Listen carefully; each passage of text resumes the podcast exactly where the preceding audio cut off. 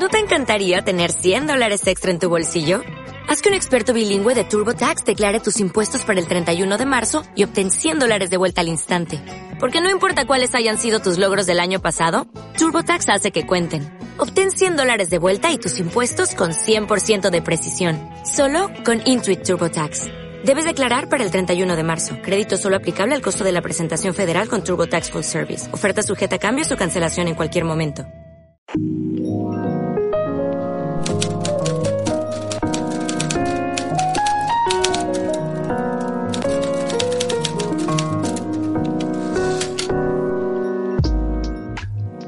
Hola a todos, esto es a 30 teclas por hora. El podcast semanal donde aprendemos juntos escribiendo. Y yo soy Manu. Yo soy Miguel, sigo siendo Miguel. Dijo Miguel. ¿Qué tontería he dicho? Dijo, pensó Manu. Mi- Miguel rió falsamente. Miguel rió con- entre Qué gracioso. Y hoy vamos a hablar de diálogos. Eh, la verdad que nos hemos tirado un tiempo hasta poder hablar de esto, pero una de las razones por las que ha sido así ha sido porque los diálogos son una parte bastante compleja de escribir y honestamente yo creo que ha sido tácito por parte de Miguel y mía, o sea, yo creo no, nunca se ha comentado hasta ahora y yo creo que ha sido que lo confirme ahora Miguel una de las razones por las que nos ha hecho antes porque creo que no estábamos preparados para hacerlo Exactamente. y ahora, bueno, pues por lo menos un poquito vamos aprendiendo de esto y, Justo. y hoy lo vamos a compartir. O sea, es, Justo. es- es muy difícil. Para mí es una de las cosas más, más difíciles que tiene la escritura. No escribir un diálogo, que eso lo puede hacer cualquiera, sino hacerlo bien, claro. Exacto. Y, Dijo Manu. y es eh, una vez más de estas cosas que tú lo ves, como tú has dicho, parece muy simple cuando tú lo ves, pero cuando lo ves escrito, lo lees y dices, anda, mira, he escrito un diálogo, pero luego dices, es que a lo mejor ese tío estaba ahí tres horas para, para un párrafo. O sea que... Ex- ex- exclamó Miguel. Exacto. Sí, sí, sí. Pues sí, Bueno. además que eso yo creo que lo hemos notado todos, ¿no? El, el- ese momento de decir, tío, esto de aquí, esta conversación es, eh, es una puta mierda. Sí, sí. No, no aporta, no aporta nada. No aporta nada. Y de hecho, yo, yo creo que aquí viene la, la primera gran lección que yo aprendí. El diálogo también es motor de la historia. No solo las situaciones, no solo la narración, Total. el diálogo también tiene que llevar para adelante. Y luego te das cuenta que hay muchos diálogos que, eh, que, que no, que no aportan nada porque, porque es que la ficción inspira de la realidad, obviamente, pero no es la realidad. Tú puedes tener una conversación absurda y tonta que no aporte absolutamente nada y eso va a hacer que tu día sea más fácil de llevar, pero no quieres leer eso. No, no lo quieres leer porque no te... Además, ¿no te pasa a ti que, o sea, que, que buscando, o sea, obviamente cuando intentas escribir mejores diálogos y sobre todo cuando te has quedado en un momento de atasco, Eh, a veces tratas de buscar información en plan, "Joder, a ver qué consejos puedo, puedo encontrar por aquí y tal, y siempre te encuentras lo mismo, que son cosas, eh, pues, muy de porogrullo, o sea, Sí. tipo, corta el, el exceso, no metas tal, pero es en plan de, vale, pero, pero Sí, es sí. que necesito algo más de contenido, o sea, algo que me, que me haga entender, y yo creo que la audiencia se va a entender muy, se va a sentir muy, muy, ¿cómo se dice? Madre mía, ¿cómo estoy? se va a sentir muy identificada. eh, porque es que este es un problema muy típico. El, el- querer que alguien te explique un poco la, la dinámica del diálogo y no la gramática del diálogo. No sé si lo, lo he explicado bien. Justo, justo. Y además es lo que tú, yo claro, obviamente también miraba para este podcast, eh, eh, eso, algún consejo y alguna cosa, y, y también veía cosas como que, no, las novelas de ahora tienen más diálogos que las de antes. Ya lo sabemos. O sea, ¿Qué pasa? ¿Que te crees que no leo? eh, claro, o sea, es verdad, sí, sí, sí, antes había más descripciones y ahora tiran más de diálogo y no hay que abusar, bueno, ni de lo uno ni de lo otro y ya estamos de acuerdo en que el diálogo pues, es una herramienta mucho más, que, que es mucho más útil a la hora de hacer que el lector se quede leyendo, ¿no? Claro. Estudiado y es así, pero eso, oye, ya lo sabemos, ¿no? Pero aún así, ¿por qué el diálogo funciona? Pues porque hay un trabajo ahí detrás haciendo que ese diálogo tenga, tenga peso por sí mismo. Eso es. De hecho, lo- el consejo más importante de que se dará en todo el podcast es probablemente el que ha dicho Miki al principio. eh, el diálogo es movimiento. El diálogo es acción. El diálogo no es. el diálogo no es. No es. Hola. Hey, tío. ¿Cómo estás, macho? Pues nada, aquí tirando. ¿Y tú? Bueno, un poco jodido. Pero bueno, ¿qué tal el curro? Bien. A ver, Claro, eso, eso es real. O sea, es muy real. Exacto. Pero no quieres eso. Entonces, Exacto. La, la, la realidad no es, no es tan eh, ficcionable, quiero decir. Claro, claro. O sea, la realidad pues O sea, tiene, hay una tiene manera de adaptar eso, ¿verdad? O sea, es el tema. cosas. o sea, claro. Y, y- y de hecho, si tú pones eso, tío, en, en un diálogo, yo estaría dando a entender esas dos personas no se conocen bien y que una además no quiere estar con la otra, ¿sabes? Porque es una conversación tan banal, pero es a lo, a lo mejor es la conversación que empezamos tú y yo, que nos conocemos desde hace 15 años. Pues aquí tirando. o sea, claro, o sea, tío, ¿cómo te va el canal? Aquí tirando. sea, claro. el tema, el tema que yo creo que es el consejo número dos, como hemos dicho, todo esto va desde lo que hemos aprendido y Sí, sí. lo que consideramos que a lo mejor dentro de, de dos temporadas cambiamos de opinión. Mm. Pero eh, lo que está muy claro es que el diálogo, aparte de ser movimiento y de ser acción, no tiene que ser real. Y hay gente que lo intenta porque quiere dar realismo. Pero la clave yo creo que no está en ser real, sino en dar el aspecto de real. Exacto. O sea, en transmitir la parte de realidad que tiene un diálogo que tendríamos entre nosotros y entender que eso es así. Y yo creo que una de las mejores formas de hacer esto, que eso sí que es un consejo bastante típico, pero que me parece que hay que darlo igualmente, es leer el guion en voz alta, macho. Sí. Sí, sí, sí. Es increíble, ¿verdad? O sea, Eh, eso es mano de santo. A mí, a mí me parece básico, básico. Y bueno, esto muchos autores te lo habrán dicho por muy largo que sea el vídeo. Se han, le- se han leído en alto su propia... El vídeo, joder, el libro. Se han... estamos mezclando ya. ya me estoy mezclando todo. Pero se han leído su propia novela. Y dirá, Sí, sí. bueno, es una novela de 900 páginas, la han leído en alto. Esto además es un consejo que me dieron en la carrera en periodismo. Tu artículo, léelo en alto también. Y un diálogo más, claro. Claro, claro. No, y además que el, el diálogo te va a dar la sonoridad, porque, a ver, esto también es entrar en temas de gramática, pero el diálogo, y creo que no vamos a detenernos mucho en esto, debería ser eh, armónico, en ese sentido. O sea, tiene que ser algo que, que al leerlo suene armónico. O sea, no- y con esto no estoy diciendo que tenga que ser eh, la- el himno de la alegría o algo así.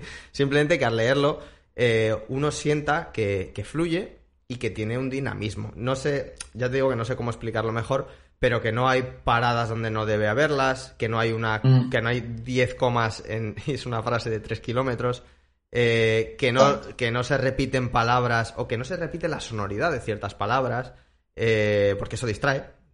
Es acojonante lo que distrae que haya tres palabras en una frase que, que tienen la misma sonoridad o que tienen el mismo. que, que riman, por ejemplo, ¿no? Sí, sí, eh, a- absolutamente. O sea, hay, hay que tenerlo, hay que tener eso en cuenta. O sea, es y eso tú no lo tienes en cuenta cuando estás hablando por la calle. O sea, tú no Claro. piensas en eso, salvo que seas un loco, yo creo, alguien- v, de, V de vendetta. o un poeta que le da especial importancia a comunicarse con, con cierta prosa. Pero si no, claro, o sea, no, no, eso no pasa. Entonces, por sí. la calle. Es verdad, ángel de amor. ¿Qué le pasa a este tío? Sí, mi- mira, eh, voy a dar un un consejo que yo, yo tenía anotado, que es en parte de lo que he visto también, eh, dando información para el podcast, ¿no?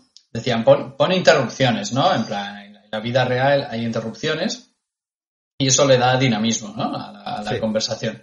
Pero también es verdad que eh, en la vida real hay muchas más interrupciones hablando de las que hay en una novela. Si, si tú intentas darle un aspecto real no, un diálogo entre dos, vale, pero entre cuatro o cinco. O sea, si pones las interrupciones que hay en, en la vida real, el lector eh, se va a volver loco. Se tira medio libro ahí leyendo. la Claro. Claro, entonces sí, pone interrupciones, pero, pero porque tienen que tener su sentido ahí, porque hay una persona que, que, pues, lo, lo he dicho, eso tiene que ver con, con la propia trama y la acción que va hacia adelante. Esa persona no quiere que hables de eso, o esa persona quiere comunicar algo porque está muy interesado, ¿no? Lo que sea. Todo vuelve a donde a lo que has dicho al principio, que es acción. O sea, Mm. Sea el- ca- cada diálogo es acción. Y esa acción tiene que llevar hacia algún sitio.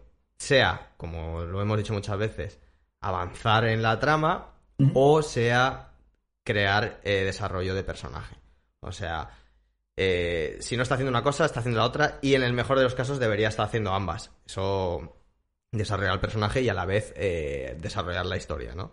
O sea, entonces, si tenemos una conversación es porque tiene, estamos ejecutando un... O sea, la, la conversación está realizando una tarea, que es la tarea de darte una información que va a ser necesaria para ti o darte una, digamos, no es la información per se, pero darte un vehículo informativo para algo.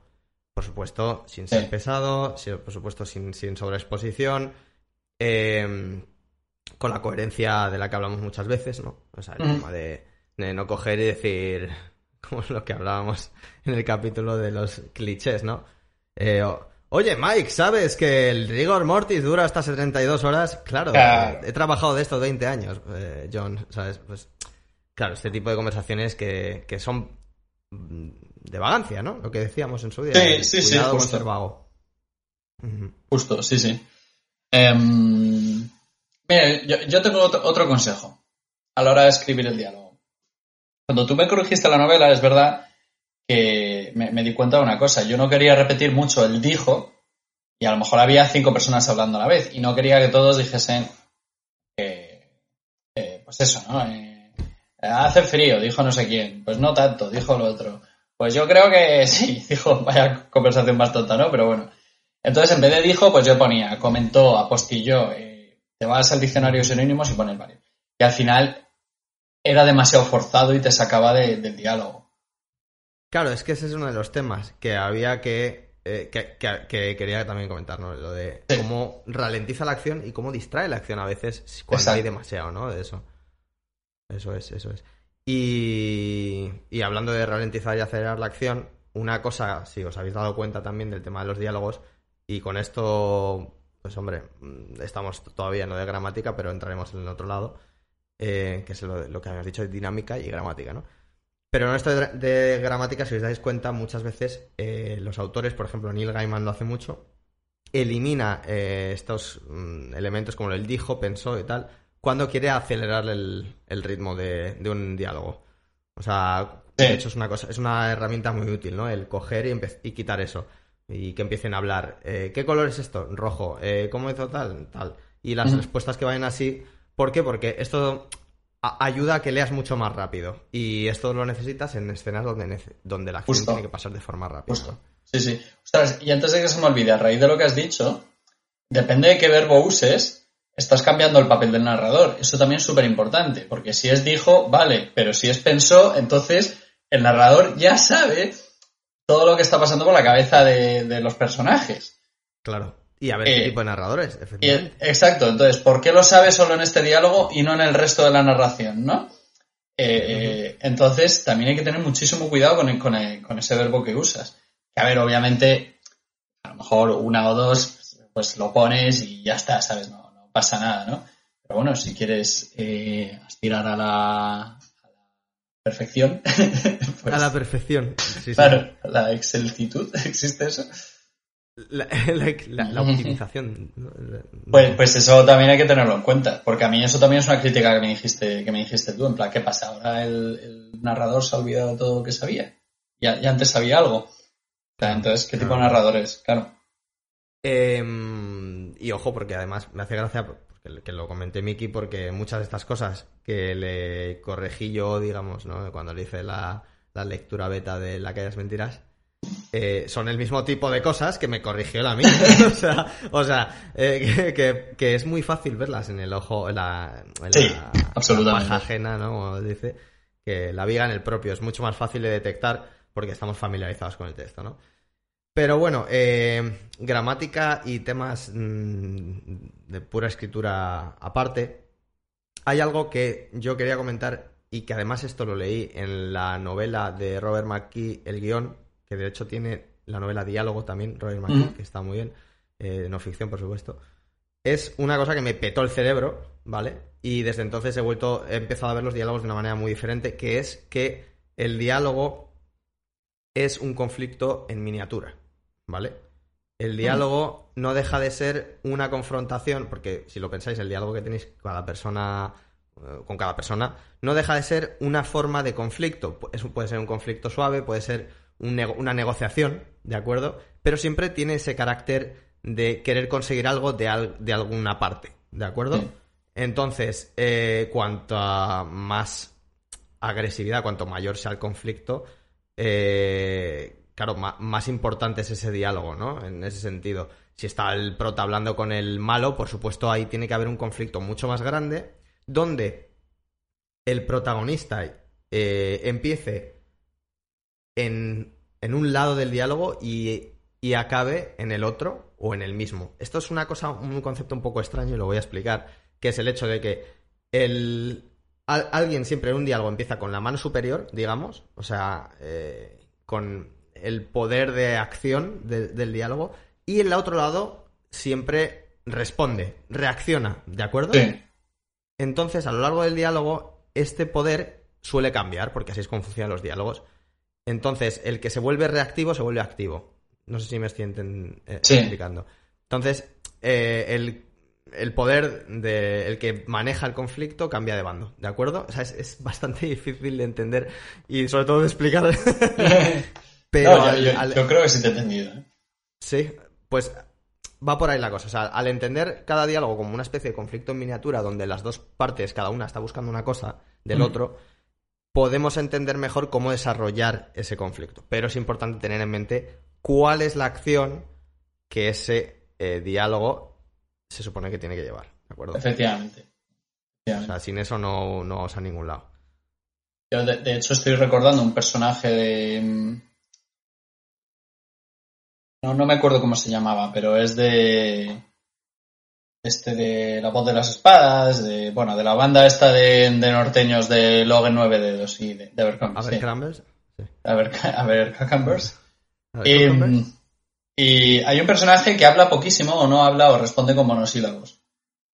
Y, y crea una sensación eh, porque le da, una, le da una personalidad enorme a partir de algo tan sencillo como eso.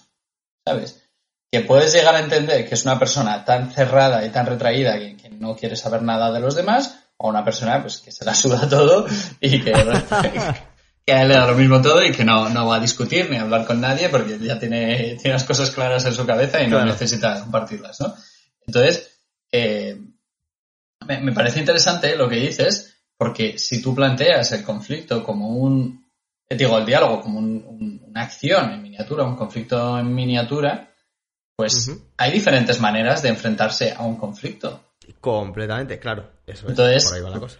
Esta persona pues tiene esta manera probablemente sea muy frustrante hablar con una persona así, pero... pero bueno, también, también hay que tener en cuenta eso, ¿no? Que, igual que... me quedo con esto que has dicho, ¿sabes? Igual que en una escena de acción podemos ver parte de la personalidad de una persona por cómo, pues, por, cómo actúa, ¿sabes? Pues también lo podemos ver en el diálogo. Eso es el diálogo tiene que ser un reflejo de la personalidad del protagonista, sin ir más lejos. Y su forma, justo lo que ha dicho Miki, su forma de reaccionar ante, ante, el, ante la persona que le está hablando va a definir mucho ese conflicto que es el diálogo, ¿no? O sea. Exacto. Y, y hay una cosa que, que además yo intento, intento recordarme cada vez que escribo diálogos y es algo que se me olvida a menudo. Primero, eh, bueno, esto no se me olvida tanto, pero lo segundo más. Lo primero es que, cada personaje tiene su forma de. su actitud, o sea, esto que estabas comentando. Y lo segundo, que dependiendo de la persona con la que hable, el personaje puede variar. O sea, puede variar su forma de hablar. Igual que lo hacemos nosotros, o sea, tampoco hay que ser exagerado.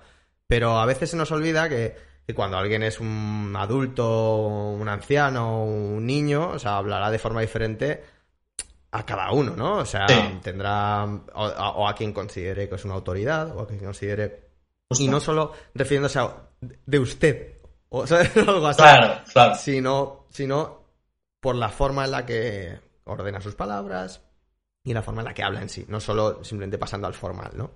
Sí, sí, sí, sí, absolutamente. Y luego además lo que tú has dicho es un reflejo de la personalidad. ¿eh? Ya no, no hablo solo de poner eh, palabras propias, regionales o acentos. Esto, eh, obviamente, en, narrativa de viajes, pues muchas veces se hace esto, ¿no? Meter Sí. eh, localismos y demás. Pero esto también lo hacía en The Witcher. En The Witcher de repente te, te ponía eso, ¿no? Un- hay, gente que, que según su estatus social usa unas palabras u otras.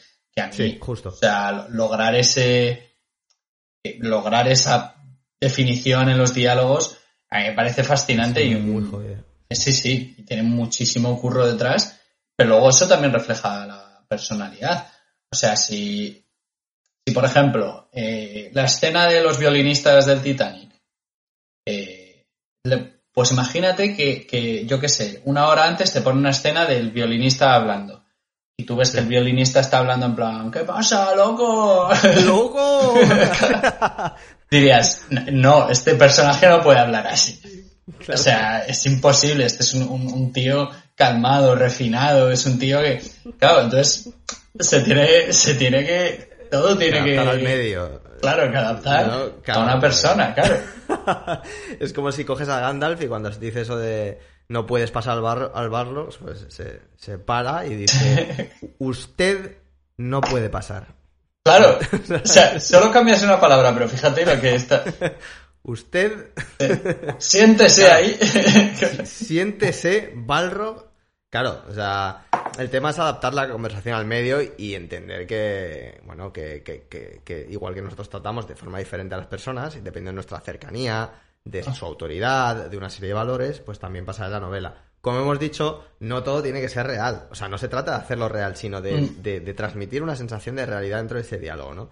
Eh, lo que has dicho antes de los acentos, tengo que hacer un mea culpa, porque yo metí una de estas movidas en, en- en mi primera novela y que, que fue un tío que hablaba con acento, porque me salió de las narices, porque quería que fuera así como rollo, vamos, pues darle variedad. Que eso es Hasta, una- hasta fue- ahí bien, sí, sí. Fue una de mis de esas cosas que yo le metí porque quería hacer que un personaje destacara o sea que, que, que- que fuera diferente por algo.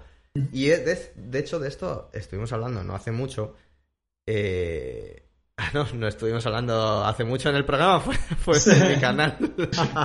Mierda. Vale bueno no pasa nada. Que dije que decía que es en el vídeo de los personajes que hice pues si queréis entrar se llama manuscript vale yo no digo nada eh, pero ese vídeo lo, lo- pongo en las notas, que es el de desarrollar personajes. Decía que solo por el hecho de hacer que un tío le guste beber café o que le guste tomar, tomar whisky a la hora de comer, eh, no le hace diferente. O sea, las diferencias las la hace la experiencia que ha, la- que ha vivido, la forma en la que ha vivido, y eso es la que transforma su actitud y también su lenguaje. O sea, el hecho de que a un tío le guste eso, jugar al cricket o lo que sea, no cambia la, o sea, nada. Y yo pensé que simplemente dándole un acento, el tío sí que destacaba, pero no, no hacía el personaje más especial en ningún sentido. Y de hecho, es una cosa de esas que dije, joder, esto estaba un poco fuera de lugar. Claro, a lo mejor simplemente pues su madre había nacido en otro sitio y él aprendió a hablar así un poco y dices, vale. Sí. Y eso que la versión final lo, lo, lo, lo quité bastante. O sea, le, dejé ahí un par de dejes y ya está. Pero aún así, mm, todavía es una de esas cosas que dije, esto podría haberse hecho mejor. ¿no? Pero bueno, que de eso se trata también. Sí, hombre, ta- también se trata de eso, de, de- de aprender a cómo hacerlo, ¿eh? Eh, pero es, es complicadísimo, ¿eh? complicadísimo. Y, y luego también las, las muletillas que tiene cada uno. Intenta, vamos, a mí, no, no sé si los personajes que yo escribí tenían muletillas, pero sí que me fijé mucho de, de que no compartiesen, pues eso, también ciertas palabras o ciertas cosas, ¿no? Porque Sí. eh, las muletillas es algo muy personal y, y no, o sea, no es que sea personal, son vicios del lenguaje que todos adquirimos y cada uno adquiere el suyo. Entonces, si lo dicen todos, pues vas a pensar que en esa región del mundo donde esté pasando algo es que todos hablan así. Claro. Ya, ya sea pues usar el pues, ¿sabes? Eh, Mm. esto, esto era un, un profesor mío de- del instituto, le sacaba de las casillas que, que alguien decía, él en el examen preguntaba, ¿qué es esto? Y había gente que empezaba a escribir, pues esto es... Claro, decía, no me escribas un pues, eso lo dices. Y eso puede estar en un diálogo. Pero entonces, si alguien está usando pues, no todo el mundo lo está usando, lo estará usando uno claro. o dos, claro, no sé. Eso. No, no, pero eso está muy bien. Bueno, también hay otra cosa que es que, por ejemplo, en grupos de amigos hay expresiones compartidas. Sí, también. sentido. también, pero sí que es cierto que hay que tener mucho cuidado en no ponerle expresiones personal, personales a los personajes que normalmente nos dirían, que eso nos pasa a todos. O sea, a veces hay que revisar bien y decir, que no, que no le esté yo dando un deje que tengo yo mismo como escritor solo porque es mío. O sea, y no de forma consciente, esto se hace de forma inconsciente. Pero, pero claro, es algo que, a veces pasa, ¿no? Y, y, hay que tener cuidado con ello.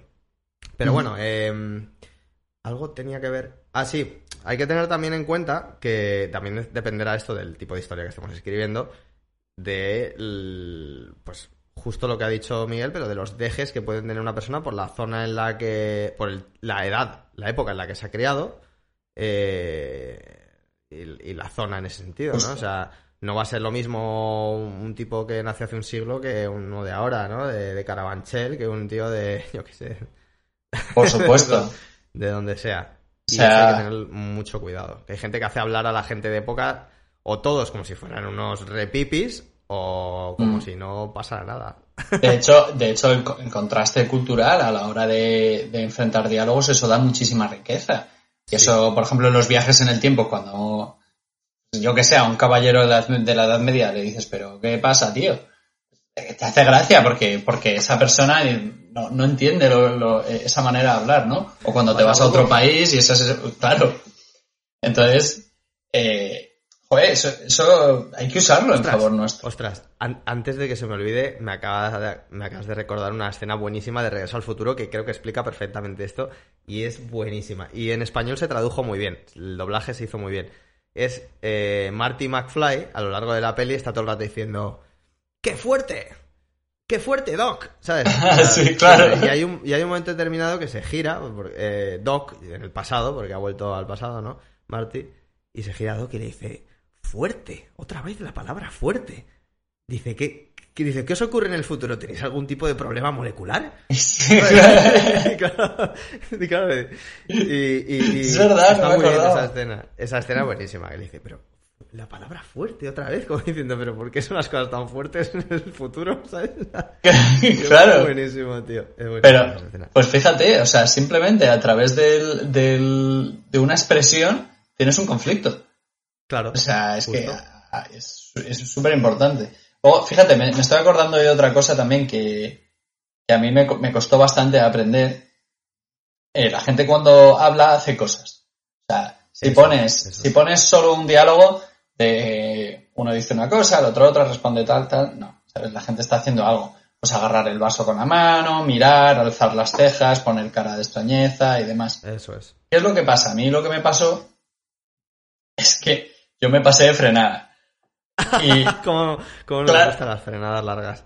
Claro, y entonces al final, pues mis personajes o, o eran hiperactivos o estaban hasta arriba de cocaína, ¿sabes? Porque no paraban de hacer cosas. Tomándose, tomándose un café mientras con la mano está cocinando. Exacto. Pero además todos, y pensarías, joder, este pueblo, joder, las, las pastillas sí que, que están circulando, porque, claro, entonces, es verdad, y es verdad que nosotros cuando hablamos estamos haciendo cosas todo el rato, estamos gesticulando, moviendo la cabeza, tal, pero hay cosas que el lector da por hecho. Y, efectivamente. Que yo, pues, eh, luego obviamente limité y mis personajes pues ya estaban más calmados, ¿no? Eh, ya estaban más calmados. Qué buena, me ha encantado esa. Eh, justo a raíz de esto que has comentado de las acciones, hay otra cosa más que creo que es muy interesante y es que podríamos tener a una persona que está diciendo algo que no piensa. O sea... Ah, bueno, claro. entonces los gestos ayudan mucho a contradecir a veces cosas que está diciendo el personaje, que eso es muy interesante por ejemplo, que le diga, yo qué sé, uno, un tipo a otro, ¿te gusta el brécol? ¿En serio? Y el otro dice, dice no, mientras baja la mirada o algo así, ¿no? Algo tan sencillo como eso te da a entender que, que sí le gusta el brécol y no pasa nada porque te guste, ¿vale? Lo quiero decir aquí ya de paso. Eh, pero eh, el, el diálogo, junto con la acción, sirve también para, Está, entrelazado, digamos, ¿no? No simplemente para hacer que el tío se vuelva loco eh, moviendo las manos ni nada. Eh, a veces mm, pueden ser conversaciones relajadas porque son dos personas a lo mejor cenando en un restaurante, entonces no hace falta que el tío esté con una mano eh, moviendo la silla de al lado mientras con la otra corta con el cuchillo. Exacto. Y, ¿Sabes? Entonces, eh, hay que entender el contexto de la situación y el carácter de los personajes. O sea, a lo mejor una- uno está nervioso y por eso se mueve más.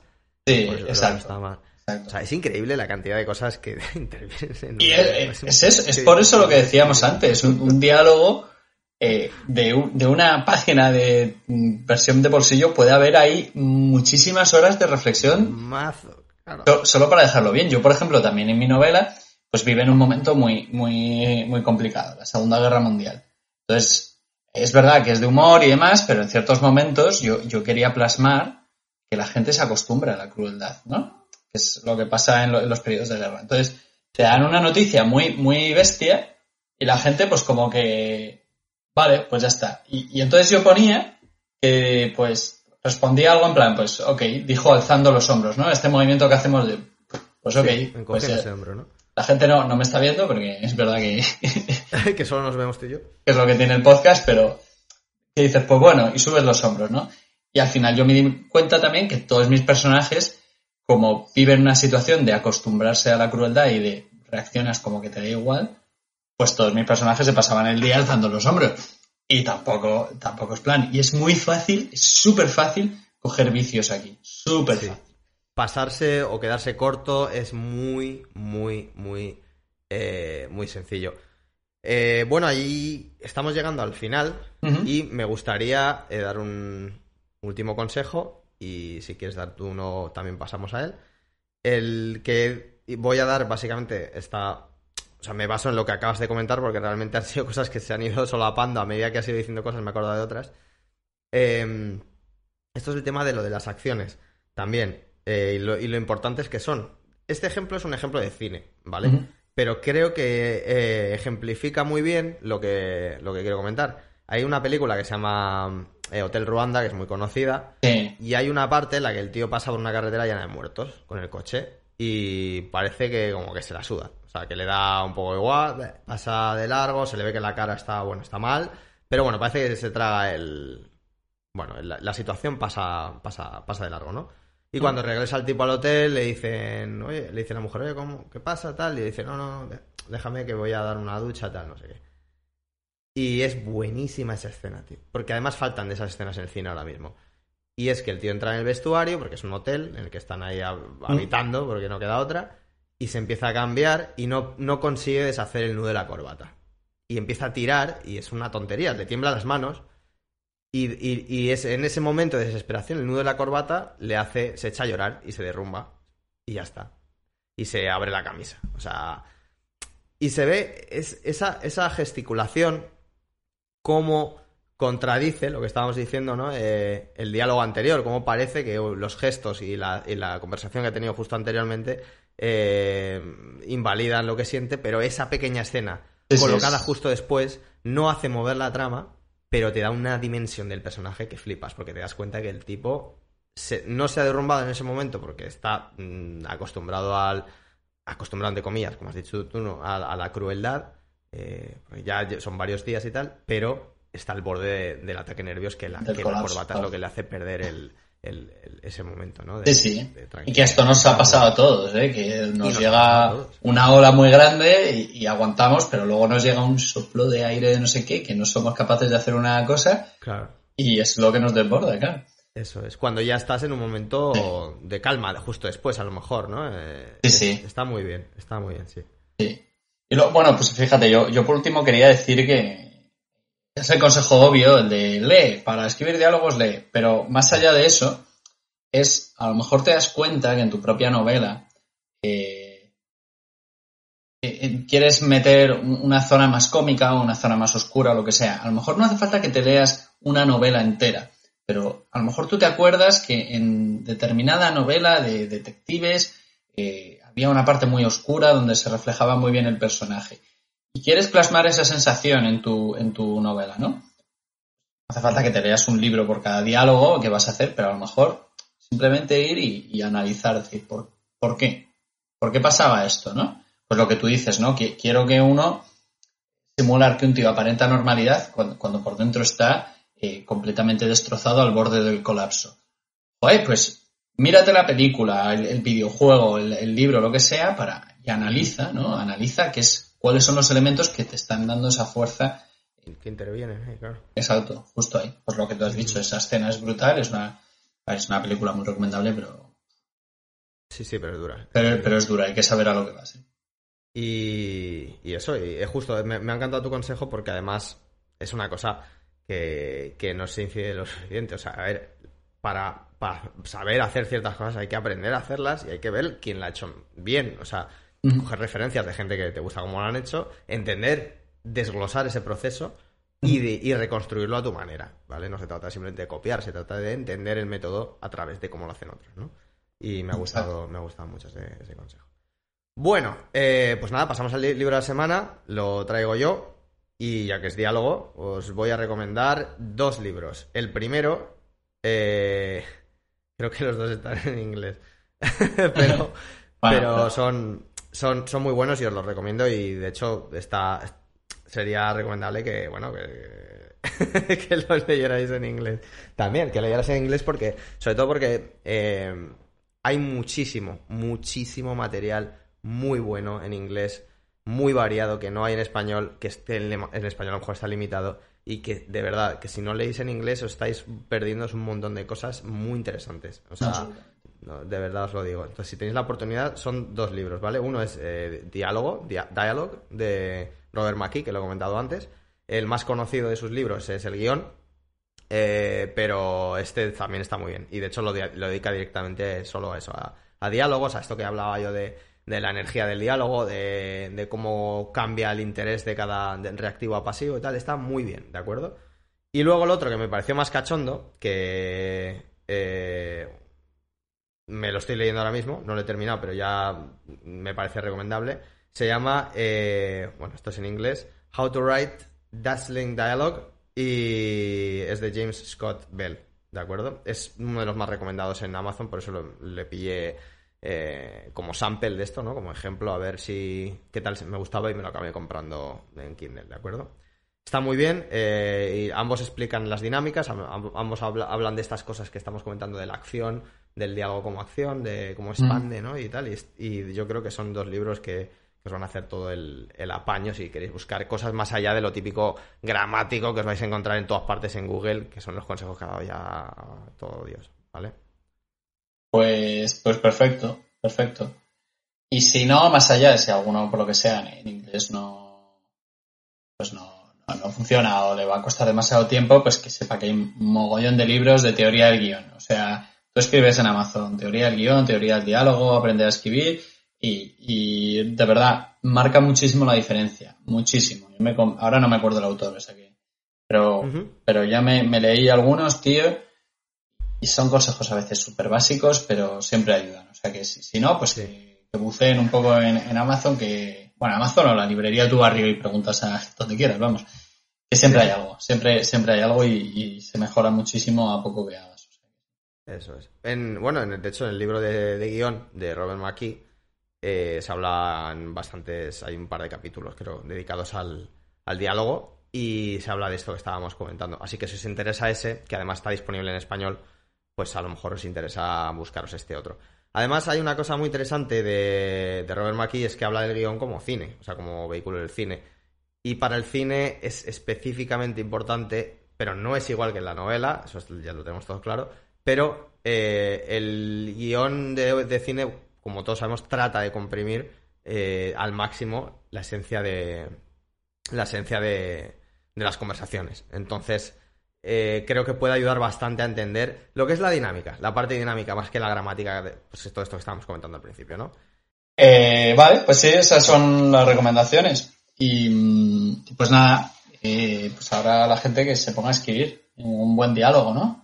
Ya con esto. Eso es, eso es. Y a ver qué tal, qué tal os va con eso y con las recomendaciones. Y esperamos que, os haya sido útil porque la verdad que es un, programa que hemos tardado en sacar precisamente por esto, ¿no? Sí, sí, sí. Eh, os queremos recordar que eh, este domingo tenemos un directo, ¿de acuerdo? Con Concha Perea y Jordi Noguera de Caja de Letras sobre planificar una novela eh, era a las 12 de la mañana. Exacto. Hora española y hora vietnamita. Y para cualquier de, cualquiera que esté viviendo en mi región, que serán dos, eh, a las 5 de la tarde. ¿Vale? Es que estoy con la cabeza como un loco. Pues eso, 12 de la mañana en, eh, en España. Eso ha sido todo por esta semana. Nosotros hemos terminado, pero a vosotros toca poneros a escribir. Nos vemos el próximo miércoles en 30 teclas por hora. Muchas gracias. Un saludo. Si te ha gustado este programa, recuerda que puedes escucharnos en iBox, iTunes, Spotify y YouTube y nuestra web www.30teclasporhora.com, que es donde está nuestro contenido. Además puedes encontrarnos en casi todas las redes sociales, aunque somos más activos en Twitter. Si tienes alguna propuesta, eres escritor y te interesa participar como invitado o simplemente quieres mandar un comentario, puedes escribirnos a 30teclasporhora.gmail.com, todo en letras y sin números. Y ahora ya sabes, te toca ponerte a escribir.